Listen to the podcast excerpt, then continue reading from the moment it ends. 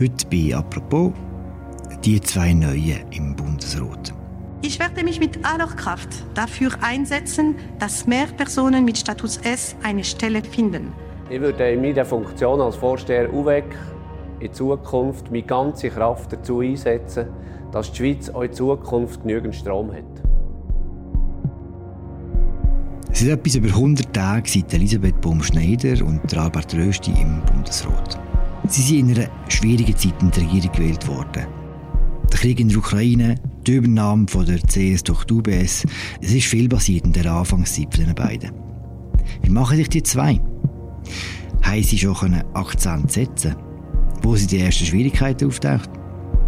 Das fragen wir uns heute apropos im täglichen Podcast vom Tagesanzeiger und der Redaktion der Media. Mir zugeschaltet ist der Bundeshauschef Fabian Renz. Mein Name ist Philipp Loser. Sorry Fabian. Hoi Philipp.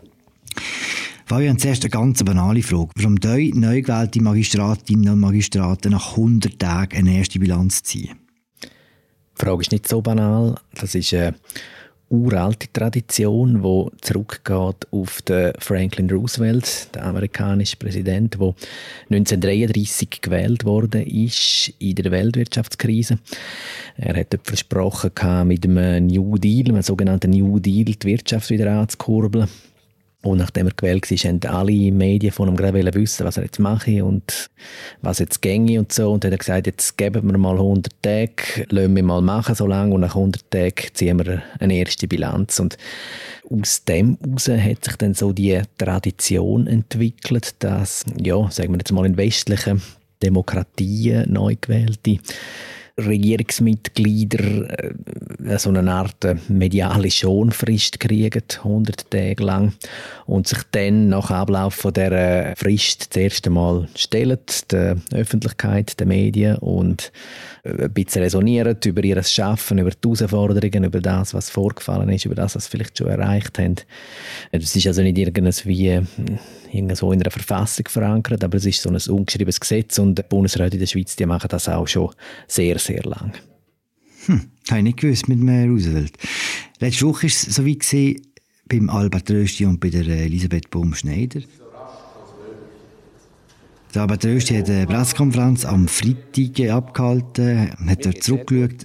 Wie sieht seine Bilanz aus nach den ersten 100 Tagen? Mir geht es sehr gut. Der Fokus war, sicherzustellen, dass wir genügend Strom haben. Er hat eigentlich weniger zurückgeschaut als nach vorne geschaut. Das heißt, er hat vor allem über die Herausforderungen geredet, die er jetzt sieht, wo er glaubt, identifiziert zu haben nach den ersten 100 Tagen. Es ist äh, wenig überraschend, vor allem die Energieversorgung, die ihn schwergewichtig beschäftigt dem gibt er die klare Priorität jetzt in den nächsten Monaten. Ja, und dann hat er noch so ein bisschen eine Gesamtschau, so ein bisschen einen Rundblick auf die verschiedenen aktuellen Fragen aus seinem Departement vorgenommen. Und dann natürlich Mantelerlass, also Stromversorgungsgesetz und Energiegesetzrevision, wo es äh, darum geht, vor allem in den Bereichen Wasser, Sonne, Wind mehr Strom zu produzieren. Ich bin sehr begeistert von all diesen Themen. Ich habe ein äh, super Mitarbeiterteam um mich. Zurückgeschaut hat er eigentlich gerne so viel. Es war in dem Sinne weniger eine 100-Tage-Bilanz als äh, so ein bisschen Auslegeordnung, Ausschau nach vorne. Er hat ja im Parlament als Umweltminister schon ausgiebig Vorlagen verteidigt. Welche sind das gewesen und wie hat er das gemacht? Zu nennen ist da vor allem eine, oder das ist der sogenannte Mantelerlass zur Stromversorgung. Also ein Gesetz, wo soll der Umstieg auf äh, erneuerbare Energien äh, vorantreiben. Eine sehr äh, voluminöse Gesetzesvorlage, sehr wichtige auch, oder in, unter ganz verschiedenen Gesichtspunkten. Die SVP und der Albert Rösti selber sind dem Mantelerlass immer skeptisch gegenübergestanden und die Aufgabe von Herrn Rösti als neuen Umweltminister ist jetzt gewesen, quasi das Lager zu wechseln und die Vorlage verteidigen durch das Parlament durchzubringen. Und das ist äh, in dieser Frühlingssession auch passiert. Und wir haben sich angestellt dabei, haben wir noch gemerkt, dass er eigentlich dagegen wäre. Nein, das hat man nicht gemerkt. Also er hat den Rollenwechsel wirklich vollzogen. Er hat es auch so wie selbstironisch ein bisschen gespiegelt. Er hat einmal gesagt während der Debatte, der Bundesrat Rösti sei da gegenüber dem Nationalrat Rösti gescheiter geworden.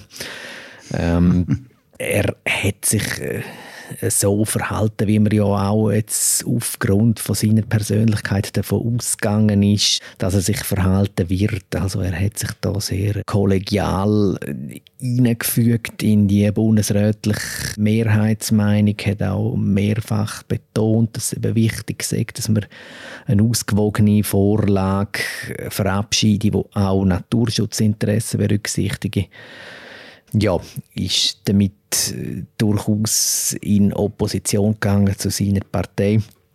Aber das gehört halt nun mal zum Spiel, zu unseren Regeln. So funktioniert in der Schweiz Politik und das akzeptieren im Grundsatz auch alle Parteien. Die linken Parteien, die SP und die Grünen, die haben recht Angst gehabt vor einem Bundesrat Rösti, weil sie gefürchtet haben, dass die Energiestrategie mit ihm scheitern könnte. Die Befürchtungen sind jetzt schon vollends entkräftet. Also ich denke, vollends ist natürlich jetzt nach 100 Tagen sowieso noch gar nichts. Oder? Und was schon aufgefallen ist jetzt auch bei dem Auftritt von ihm am Freitag, er sagt ganz klar, Energie vor Klima. Oder? Also das steht bei ihm über allem.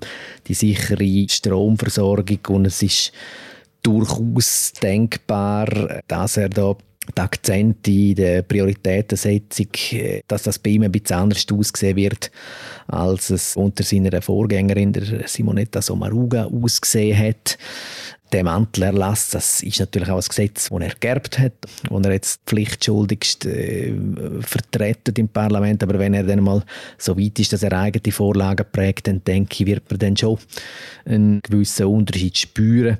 Er hat jetzt auch kaum etwas gesagt in seiner Medienkonferenz vom Freitag zum Klimaschutzgesetz, also zu der Vorlage, über die wir abstimmen werden im Juni. Er wird sich dann dazu an einer separaten Medienkonferenz noch äußern. Also es ist ja äh, Tradition, dass äh, vor Volksabstimmungen die zuständigen Bundesräte eine Medienkonferenz machen, wo es nochmal in aller Ausführlichkeit die bundesrätliche Position, das bundesrätliche Argumentarium ähm, darlegen. Man darf dann sehr gespannt sein, wie er sich dort äußern wird. Das Klimaschutzgesetz wird eine von seinen grossen Herausforderungen werden im Sommer. Um was geht es dort genau? Ähm, es ist auch eine sehr grosse, komplexe Vorlage. Also es geht äh, grob gesagt darum, dass die Schweiz bis zum Jahr 2050 das Netto-Null-Ziel erreicht haben bei den Treibhausgasemissionen. Das Gesetz beinhaltet ein sehr dickes Massnahmenbündel, um das Ziel zu erreichen. Also zu nennen sind da vorrangig das Programm zum Ersatz von alten Heizungen und das Innovationsprogramm für die Wirtschaft. Der Albert Rösti selber hat als Nationalrat noch Unterschriften gesammelt gegen das Gesetz. Die SVP ist ein Referendum ergriffen. Darum wird es eine grosse Herausforderung, weil er zum ersten Mal gegen seine Partei muss antreten muss. Ja, wobei davon ausgehen, also er wird sich zurückhalten, oder? Also er wird da sicher nicht mhm. irgendeine aktiv Kampagne machen und durchs Land touren. Meine Vermutung ist, er wird da wieder querschiessen und jetzt da irgendwie verdeckte Opposition gegen das Gesetz betreiben, auch wird er sich jetzt besonders engagieren. Er wird den Abstimmungskampf weitestgehend den Parteien überlassen und sich selber ziemlich aus dem Spiel nehmen, ist meine Vermutung. Aber es wird interessant, ob er zum Beispiel in die Arena vom Schweizer Fernsehen geht und dort die Vorlage verteidigen wird. Das wäre sicher noch eines der interessanteren Spektakel, wo man im Fernsehen, im politischen Fernsehen der Schweiz in der letzten Zeit gesehen kriegen hat. Balthasar Glättli, der Präsident der Grünen, hat ganz am Anfang der Amtszeit vom Rösti angekündigt, er würde eine Rösti-Watch einrichten, um zu schauen, was er alles postet. Wenn man jetzt bei den Grünen umlässt, heisst es dort, dass man eigentlich extrem zufrieden ist mit, mit dem neuen Bundesrat. Was ist da passiert und müsste das nicht die SVP misstrauisch machen, wenn die Grünen den Rösti so toll finden? Ich habe schon angesprochen, dass er sich beim Mantelerlass sehr aus bundesrätlicher Sicht korrekt verhalten hat, kollegial verhalten hat. Was man umgekehrt natürlich auch sagen muss, es ist dem Albert Rösti nicht gelungen, so Vorlagen wie der Mantelerlass in seiner eigenen Partei konsensfähiger zu machen. Oder das ist auch so ein bisschen Hoffnung gewesen, dass die SVP gegen Vorlagen mit ökologischer äh, Stoßrichtung weniger schiessen wird, wenn ihr Mann an der entscheidenden Stelle hockt. Und das ist jetzt im Fall von dem Mantelerlass nicht der Fall gewesen. Also die SVP, die hat das Gesetz am Ende abgelehnt. Wir wechseln den Bundesrat. Gewählt ist mit 123 Stimmen. Est élu avec 123 voix. Elisabeth Bohm-Schneider. Wir gehen zur Bundesrätin, zur Elisabeth Bohm-Schneider. Sie hat schon ein bisschen früher ihre erste Bilanz gezogen, Anfangswoche im Schiffbau in Zürich. Was waren Ihre Schwerpunkte? Elisabeth Bohm-Schneider hat das Justizdepartement übernommen. Also dort sind ganz andere Themen, die im äh, Vordergrund stehen. Sie hat äh, die Stichwörter Schutz und Partizipation so ein bisschen als Motto ausgegeben für ihre ersten 100 Tage, beziehungsweise für das, was sie plant in der äh, Folgezeit, also Schutz und Partizipation konkret zu verstehen. Darunter sind verschiedene Projekte zum Schutz von Minderheiten. Also sie hat eine Vorlage erwähnt zur gewaltfreien Erziehung, wo sie möchte lancieren. Sie hat Projekt genannt zum äh, Schutz von non-binären Personen, von Regenbogenfamilien, Schutz vor Vergewaltigungen. Das sind ihre wichtigen Anliegen und die möchte sie forcieren jetzt in der nächsten Zeit. Ist sie ähnlich gut gestartet wie der Albert Rösti?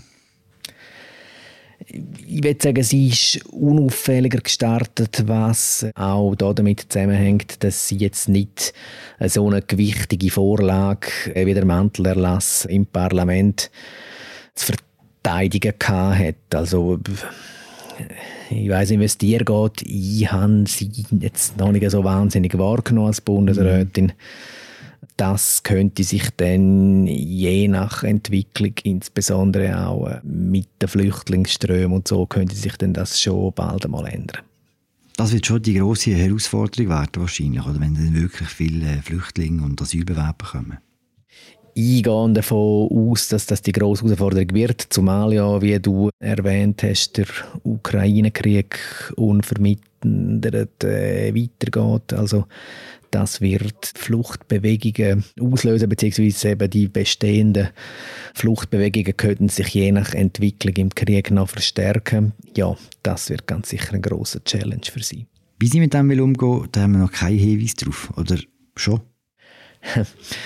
Also, was ich schon noch bemerkenswert finde und auch einen Unterschied finde jetzt zum Auftritt von Albert Rösti, der Rösti hat vor allem über Herausforderungen geredet. Oder? Also mhm. so das, was er ähm, sieht, auf sich zukommen, Probleme, die er lösen muss. Und bei ihr, bei äh, Elisabeth Bohm-Schneider, hat man eher ein bisschen den Eindruck gehabt, sie liest so ein bisschen ihren Wunschkatalog vor. Also so ihre, sie platziert so ihre Herzensanliegen, die ihr wichtig sind. Aber sie hat äh, eigentlich sehr wenig und die meisten auch erst auf Nachfragen von Journalisten gesagt zur ganzen Asylproblematik, also zur Problematik von diesen Aufnahmezentren, die voll sind, die teilweise überlastet sind.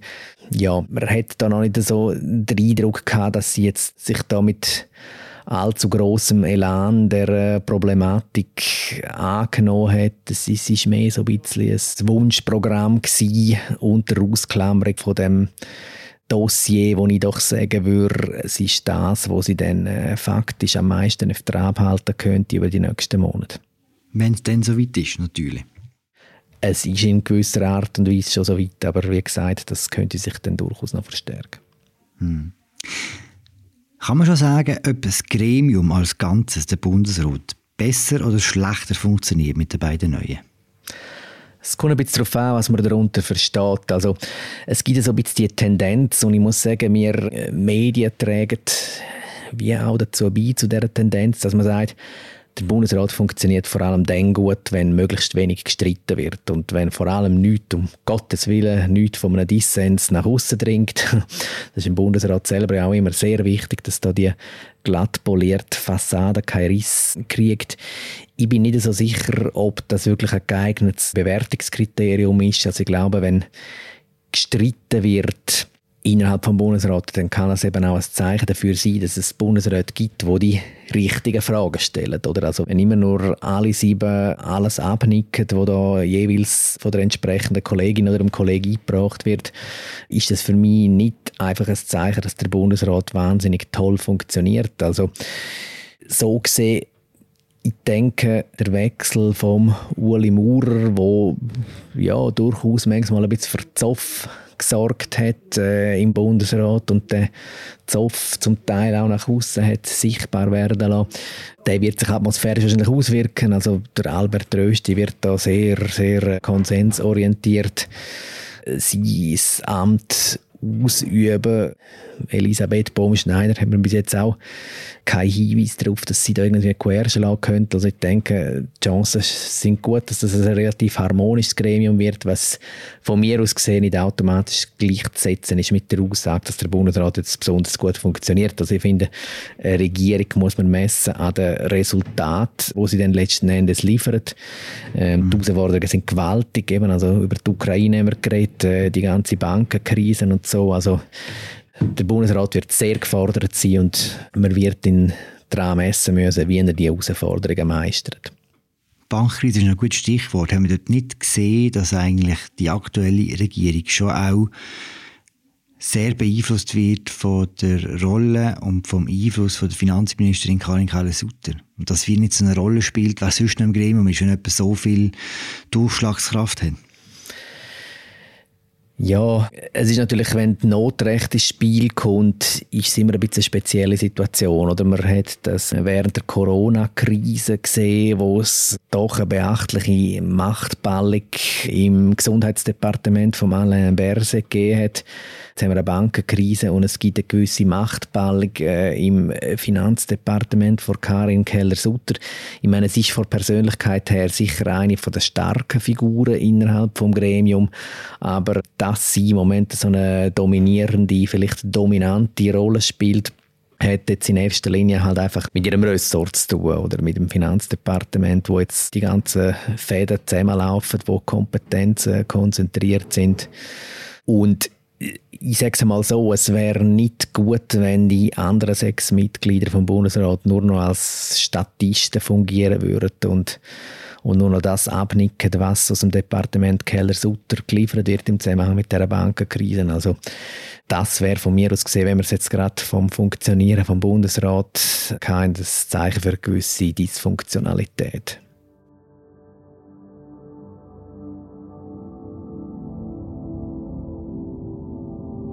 Danke, Fabian. Danke dir, Philipp. Das war sie, unsere aktuelle Folge von «Apropos» zu den ersten 100 Tagen von der Elisabeth Baum-Schneider und dem Albert Rösti im Bundesrat. Ich habe geschwätzt mit dem Fabian Renz, im Bundeshauschef von Tamedia. Mein Name ist Philipp Loser, wir hören uns morgen wieder. Macht's gut. Ciao zusammen.